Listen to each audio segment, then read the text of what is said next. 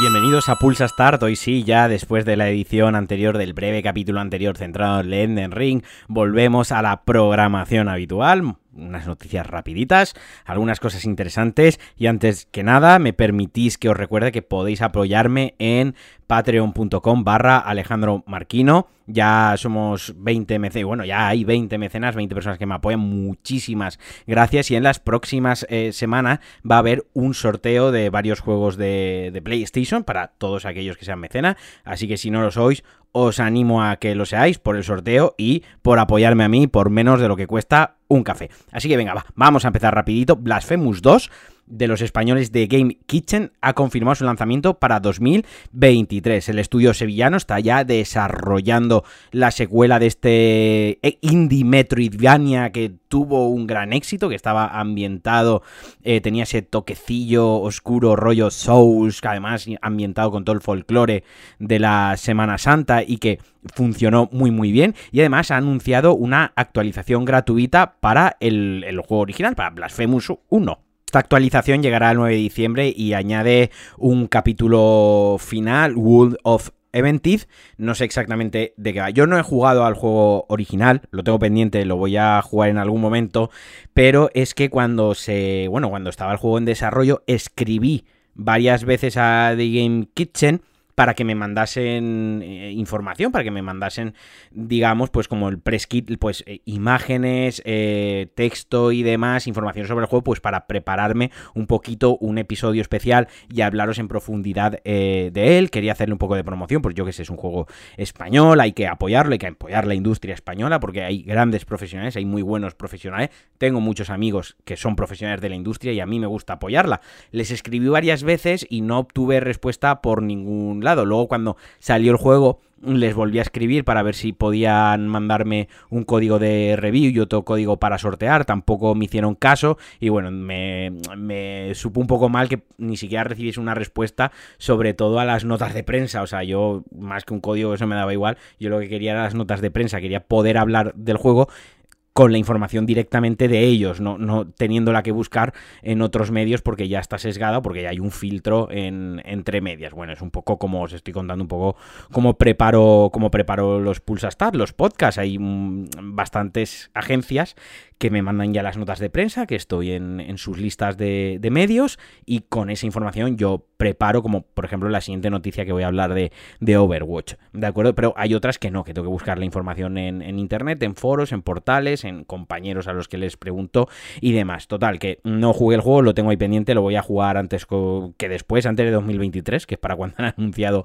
la secuela, me lo jugaré. Pero vaya, que para todos aquellos a, a quienes les encantó el juego, que sepáis que en 2023 viene secuela, eso significa, por un lado, que vendió muy bien, eso significa que fue muy bien acogido por el público en general y eso significa que el estudio continúa, eso significa que el desarrollo de videojuegos españoles sigue creciendo, eso significa que el talento español se sigue quedando en casa, se sigue trabajando, que no pierden sus puestos de trabajo, que probablemente después de Blasphemous 2 lleguen otros proyectos más grandes, así que es bueno para todos y yo creo que es una noticia que celebrar.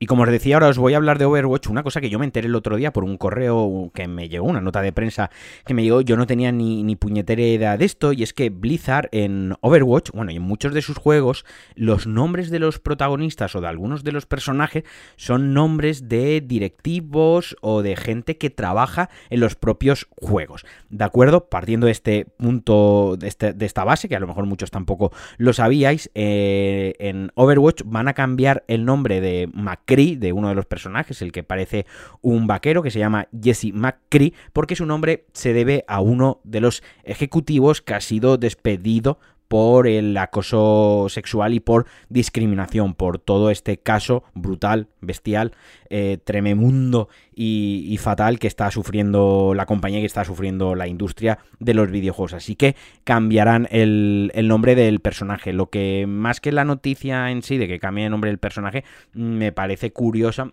la manera que de, Blizzard, pues eso, de ponerle nombre a los personajes de los directivos y sobre todo que si han despedido un directivo por todo este tema, hayan decidido cambiarle el nombre al, al, al, personaje. O sea, han tenido esa iniciativa y además han hecho una nota de prensa que era bastante, bastante extensa. Además, este Jesse McCree, que fue despedido, es el diseñador jefe, o era, mejor dicho, el diseñador jefe de, de Diablo 4. Junto también a Jonathan Lecraft, creo que también era diseñador de World of Warcraft. Han rodado un mogollón de cabezas y puede ser que, que, más personajes cambien, que cambien su nombre. Pero es que además la política ya va a cambiar. De ahora en adelante, nunca más habrá personajes con nombres de empleados. Esto además ha conllevado que para Overwatch, pues eh, Blizzard tenía planeado un nuevo arco narrativo para este personaje, para Macri, que bueno, pues lo han, lo han retrasado para finales de año, porque imagino que lo reescribirán y le querrán dar otros toques y tendrán que actualizarlo y demás. Y bueno, pues esa es la noticia, esa es no la polémica, iba a decir polémica, no, polémica es cuando algo se puede discutir si puede estar mejor o peor, esto no es una polémica, esto es que mm, es un bochorno total. Ya nos vamos algo más contentos, algo más alegre, y es que Norman Ridus se ve que se le ha ido un poquitín la lengua y en unas declaraciones ha dicho que cree que, bueno, ha dicho, creo que vamos a hacer un segundo Death Stranding, o sea que ha dejado caer más o menos por ahí que puede haber una segunda parte de Death Stranding. Si esto lo hubiese dicho un actor de doblaje, si esto lo hubiese dicho alguien que ha hecho un motion capture con un traje de bolitas, ¿no? Como los trajes estos de bolitas de, la captura de movimiento siempre me recuerdan a los pijamas viejos de franela que se, les hace. Bueno, estoy diciendo tonterías. Total, pero es que eh, lo ha dicho Norman Ridus, que es amigo íntimo de Kojima, y yo, vamos, le doy totalmente, le doy total crédito a sus palabras. O sea, no sé si le doy, o sea, le doy crédito porque es super mega bestie eh, de Kojima y también porque quiero creerlo, ¿no? Es, quiero creer en ello, así que, pues bueno, eh, ojalá sea verdad, pero vaya, aparte es que el juego, bueno, tal y como estaba planeado, lo bien que funcionó, las ideas que planteaba el juego, estaba claro que eso va a tener una, iba a tener una secuela por alguna parte y Kojima no se iba a quedar ahí, si ya está, ya va a lanzar ahora dentro de nada la Director Cuts cosa Director Cuts haciendo más fácil el juego, el, el, Death Stranding para quien no le gusta Death Stranding, como ya os dije, ¿no? Pero bueno, Kojima siempre tiene que estar haciendo cosas y seguramente tengamos la secuela. Y ya por último, Halo Infinite, del que estuvimos hablando el otro día con De Cuba, con Javi, en el especial de Gamescom, ha desvelado, ha especificado los requisitos para PC. Así que si lo vais a jugar en PC, así muy rápido por encima, la, lo mínimo, lo mínimo, lo mínimo, una GTX 1050 Ti o una AMD RX 570, 8 GB de RAM y el procesador pide un i5. Además necesitaremos 50 GB de espacio disponible en el disco duro. Si ya queréis ir a tope, lo recomendado pues, jugar a 4K, 144 Hz y toda la panacea, pues necesitaremos una RTX 270, un i7 y 16 GB de RAM. No me parece una cosa loca. Eh, lo que me da que pensar que el juego, pues gráficamente quizás sea algo más comedido. No, no, no quiero decir que vaya a ser mediocre ni que vaya a ser cutre, no quiero utilizar ninguna de esas expresiones. Digo que será más comedido, también creo que tiene que funcionar en una One. O sea que os podéis hacer una idea. Pero vaya que a todos aquellos que vais a jugar a Halo Infinite con vuestro Game Pass desde el día 1, ya sabéis lo que necesitáis en vuestro PC Gaming. Y hasta aquí el Pulsa Start de hoy. Os dejo, espero que os haya gustado. Como siempre, muchísimas gracias por todo el apoyo. Os mando un beso muy fuerte y me voy a grabar ahora mismo un especial con Sandra de, ojo, los Sims. Adiós. Thank